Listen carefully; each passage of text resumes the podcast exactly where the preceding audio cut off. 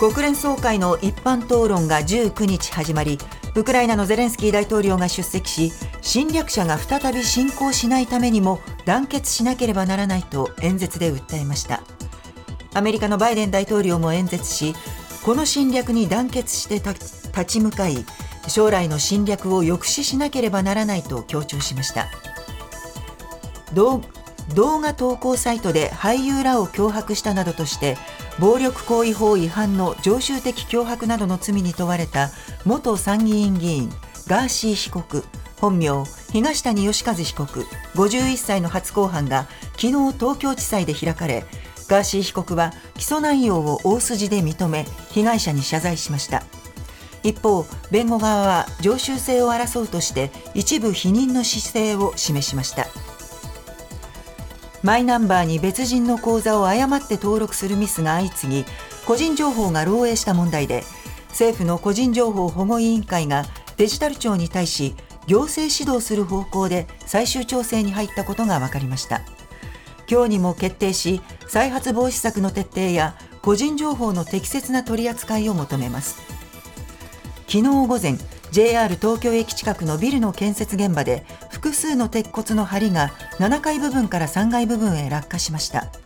鉄骨の上にいた作業員5人が転落。このうち2人が鉄骨の下敷きになり死亡しました。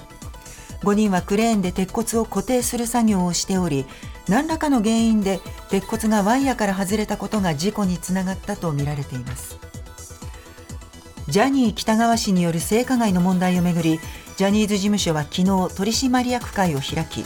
社名の変更など今後の運営の方向性について議論したと発表しました。社名の変更のほか被害者への補償や藤島前社長が持つ株式の取り扱いなどについて議論し来月2日進捗内容を報告するということです。今朝のニューヨーク株式市場ダウ平均は106ドル57セント安い3万4517ドル73セント。ナスダックは32.05ポイント下落し1万3678.19ポイントで取引を終えました。一方為替ですがドル円は1ドル147円79銭。ユーロ円は1ユーロ157円86銭で推移しています。続いてスポーツです大相撲秋場所10日目の結果です。平幕で1敗同士の直接対決。熱海富士が高安を押し倒し9勝1敗で単独首位に立ちました。角番の大関2人は貴景勝が取り直しの末に裏をはたき込んで7勝目を挙げた一方霧島は新小結錦木に寄り切られて4敗に後退しました。秋場所は10日目を終え1敗の熱海富士を高安が2敗で追い3敗には貴景勝や平幕北斗富士ら5人が並んでいます。プロ野球は昨日パ・リーグの3試合が行われオリックス対ロッテはオリックスが3対2で勝ち3連勝。優勝へのマジックナンバーを2としました。オリックスは今日勝てば優勝です。楽天対ソフトバンクは楽天が3対2で逆転勝ち。西武対日本ハムは西武が7対4で逆転勝ちしました。ニュースズームアップ。国連総会は日本時間の昨日夜からニューヨークの国連本部で各国首脳らによる一般討論演説が始まりました。初日の一般討論にはウクライナのゼレンスキー大統領も登壇して演説。アメリカのバイデン大統領はロシアによるウクライナ侵攻を厳しい言葉で非難しました。ニュースズームアップ。国連総会の一般討論演説。各国トップが語ったこととは？今日のコメンテーター伊藤義明さんです。まずウクライナゼレンスキー大統領登壇して演説の内容ですね。これあのゼレンスキーさんってコメディアン出身で、はい、周りにもそれなりのスピーチライターがいるので、はい、毎回割とキャッチーなね、うん、あのおっていうようなことを言うんですよね、えー、だけどあの今回の国連演説は割と彼にしてはあの常識的なおとなしいところだって僕が聞いた範囲ではあの一つだけ悪魔を信用してはいけない、うん、これは、まあ、あのプーチンさんのこと言ってるんですけども、はい、でプリゴジンに聞けば分かることだって言ったんですよね。だからあの殺されたっていうか、プリゴジンに聞けば分かることだ。なるほどっていうようなことを言ったぐらいで、ね、えー、全体としては割とあのえーと、常識的な範囲だったと思います。はあはあ、あのもちろんあのロシア非難はしてたんですけれども、えー、というのは、ぱりあのこれまで彼があのこういうあの会議の場で演説したっていうのはいくつかあるので、例えば、はい、あの広島の G7 サミットに来たですよね、それから NATO に出てってやったりとか、はい、ここれまでっていうのは割とまあウクライナ側に立って、ロシアと対抗しているようなグループの中で演説してたので、それはもう一方的にロシアを非難して、あの助けてよっていう、こういう感じで済んだんですけど、今回はとにかく193か国の代表がいる場で演説するので、その中には必ずしも、あのウクライナを全面的に支援している国ばっかりじゃないわけですよね。でよく言われるグローバルサウスって言われる、はい、あのアフリカとか中東とかアジアの新興途上国なんかは、まあ、とにかく困ってるのはあのこの紛争によってエネルギー価格がやたら上がってると、はい、それから穀物が入ってこなくなっちゃったと。うん。もう何でもいいから早いとここれやめてよと。停戦へのムードなんか沿線気分というのが今広がりそうなところがあるんですよね。あるんですよね。でこれ下手すると、えーあの長引かせてるのはゼレンスキーじゃないかと、はい、これウクライナ非難に転嫁しかねないようなところなんで、うん、あのゼレンスキー大統領としても、これまでの NATO とか G7 の演説と違って、やっぱりそこのところは、あのそういう、え中間的な立場にいる国々にも、はい、あの配慮して、えー、あの味方につけなきゃいけないっていう、そういう難しさのある演説だったと思うんですね。やっぱり G7 広島サミットとは違う意味合いが大きいんですね。だからあの彼が言ってた中で、はい、やっぱりそこらロシアは食料からエネルギーまですべてを武器にしてると。だからあなたたちが、あの食料とかあの原油価格の高騰で困ってるのは、えー、ロシアがそういうことをしてるんですよっていうことを一生懸命訴えたりして、うん、とにかくそこら辺を非常に強く意識した演説だったと思いますね一方、バイデン大統領。バイデンさんはね、これはもう別にあの そういう配慮はなくて、もうあの立場ははっきりしてるわけなので。はいえー、っとあのロシアに対する非難を明確にしててですね、ええ、それはあの領土保全とか紛争の平和解決っていうのは国連憲章の肝ですから、はい、この国連憲章に対する重大な違反だと、ええ、要するに国連の場でやる以上は、そういうところを前面に出して、えー、明日の侵略を阻止するために、われわれは今日、このむき出しの侵略に立ち向かわなきゃいけないと、えとにかくみんなで団結しようということを訴えたんですね、はい、これあの、国連総会ですから、ロシアも当然同席してますよね、ね。それから安保理ではロシアも参加しますよね、はい、こういう時にゼレンスキー大統領って、ロシアが例えば発言するときとかって、どういう対応を取るんですか？これね、えっと一つ考えられるのは退席するっていうのがありますね、はい、それから何らかの反論するって、反論はなかなかあの場は難しいので、退席するってのは、これまでもあのロシアの代表が退席したりしたことがあるので、はい、そこら辺もこれから、えーと、ロシアの、たおそらくあのニューヨークの大使だと思いますけど、発言したりするときに、どういう対応になるのかっていうのは、あの一つあの注目点だし、ええ。えっと、記者団からもゼレンスキー大統領は何度か聞かれてるんです。よ、あなたどうするんですかと、はい、まあ、今のところね、態度ははっきりは言ってないんですね、だからここも一つ、あの注目点ではありますよね。日本の岸田総理も演説しますが、さて、ここで存在感示せるかどうか。そうですね、今日あの午前日本時間の9時半ごろから演説を行う予定で、あの今のところ、えー、と言われているのは、人間の尊厳というところをキーワードにして、えとにかく、えーと、ウクライナ侵攻では、改めて法の支配の重要性とか、それからあの国連の安保理改革なんかも日本としては当然テーマに挙げているので、そこら辺も訴えなきゃいけないということはあるのと、はい、それからあの、えーと、拠出としては30億円を出して、え。えーと核軍縮に関する議論の場を設けるのにあの貢献したいとい。うようなことも、はい、しゃべる予定にしてる。岸田総理海外でしゃべるときは必ず何か拠出しますね。そうなんですね。であの日本で言わないようなことをパッと言ったりするので、えー、今回もそそこのところは 一つあの国連の場でそういう表明をしようということだと思いますよね。ニュースズームアップすべての年代を対象にした新型コロナワクチンの無料の秋接種が今日から始まります。今日から始まる無料接種ではオミクロン株の派生型に対応した改良型が使われるため厚生労働省は昨日これまで使っていたワクチンを廃棄すると発表しています。ニュースズームアップ。転換点を迎える新型コロナのワクチン接種。改めて考えることとは？さて伊藤さん秋の無料接種ですが、はい今日から始まるんですよね。はい、あの今年5月からも行われてたんですけど、これはあの、えーと、基礎疾患のある人、はい、あるいは65歳以上の高齢者、医療従事者の方、こういう人たちが対象だったんですけど、ええ、今日からのあの接種はですね、生後6か月以上で、もうすでに初回接種を終えた人、すべてが対象になると、はい。ええ、このところが大きな違いですね。はい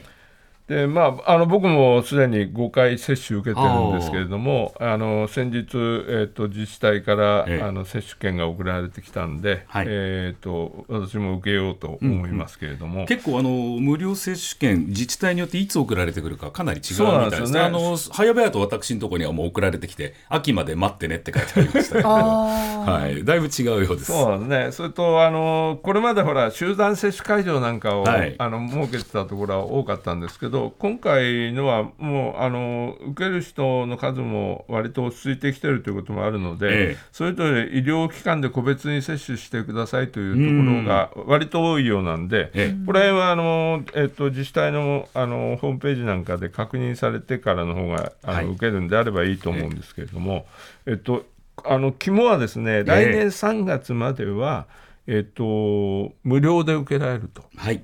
で3月あの来年4月以降についてはあのどうなるかまだわからないんですよね、だから全額公費負担で、あのワクチン接種が受けられる最後のチャンスになる可能性が高いというところは。はいそしてワクチン接種はあくまでまあ個人の判断いやそうなんです、ね、ということなんですね、うん、そこのところはだから、えー、えーと積極的にあの今回も、えーと、高齢者とか基礎疾患ある方は、はい、あの重症化リスクを避けるためにも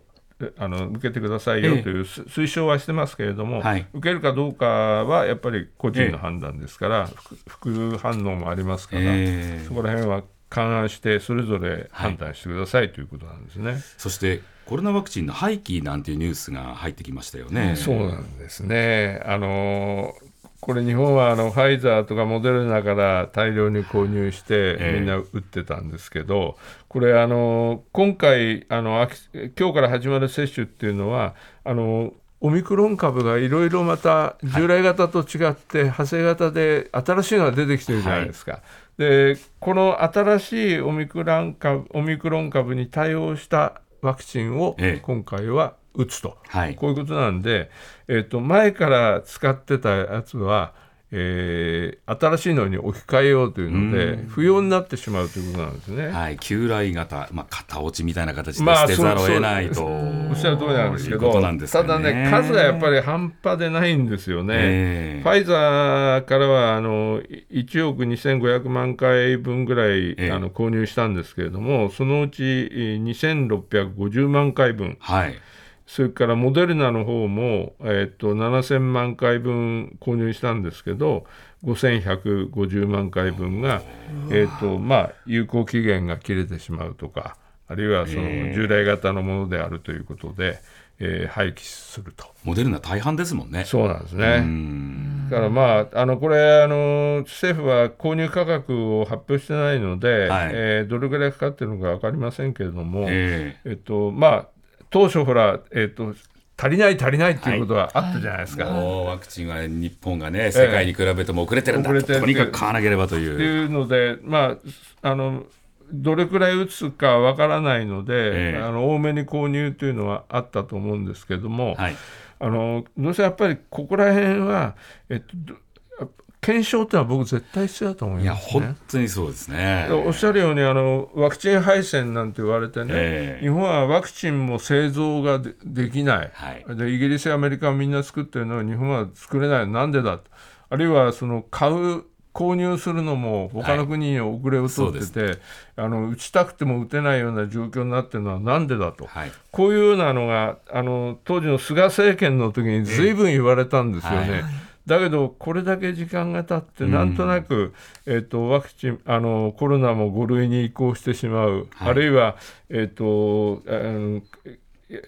あの尾身会長なんかもですね、はい、あのもう退任されて、ええ。えー、あのなんとなくあのもう終わった感が出てきてしまってると、それはそれであのコロナ落ち着くのはいいことなんですけれども、えー、でも、このワクチン配線とまで言われたことをね、きちっとどういうことが起きて、我々はどこが足りなくて、あの製造ができない、あるいは確保ができない、はい、こういうことになったのかというところのあの検証をきちっとして、この配線の教訓、これをあのいかに学んで次に生かすかということの方が僕はすごい大事だと思うんですけどね。国土交通省は昨日土地取引の目安となる全国の基準地価を発表しました。新型コロナの影響で落ち込んでいた経済活動の回復を受け全全国平均は2年連続で上昇。また三大都市圏を除く地方圏でも全用と平均が31年ぶりにプラスとなり地価の上昇傾向が全国に広がった形です。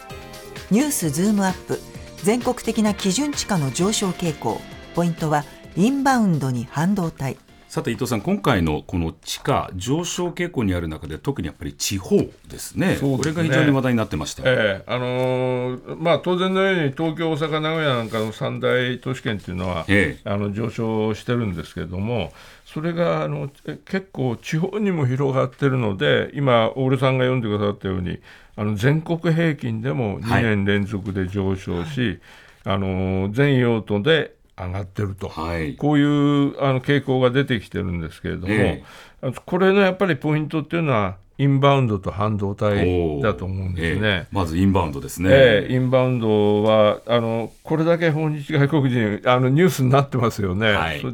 で特にあの浅草なんか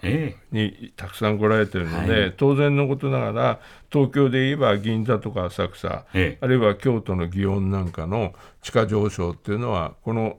明らかにインバウンドで外国人の方が来られ始めたということの影響で上がってるんですけど、はい、例えばあの地方都市でも岐阜の高山なんかは人気ありますもんね。人気あるんですよね。ですからあの、えー、えー、とプラスにこのこれまでとてあの逆転してプラスに転じるとかですね、えー、やっぱり地方の観光地、はい、ここまではねあの、街中を見てると、ええ、外国の方増えてるからそうだなって想像つくんですけどもう一個半導体ってなんだこれは何ですか？これはね今回見てて割とあの面白いなと思う上昇率のあの住宅商業地とも上昇率のトップ10でですね、はい、あの半分ぐらいが半導体関連なんですよ。例えば上の方に北海道の千歳市の栄町なんか入ってるんですけど、はいこれってあの次世代の国産化政府が主導して国産化目指しているラピダスっていうのが、うん、えーと、工場をどこに作るかっていうのでいろいろあの選定作業したんですけど、はい、この千歳に作ることは決まったんですね。工場を作るとなれば当然大量の従業員の方の宿舎も必要だし、え技術者の人たちの通勤のいろんな関連の施設も必要になるということで、はい、とあの当然のことなら仕方が地価が上がると。私あのよくマラソンの取材であの夏の世界大会世界陸上とかオリンピックとか出る選手って北海道で合宿するんですよ。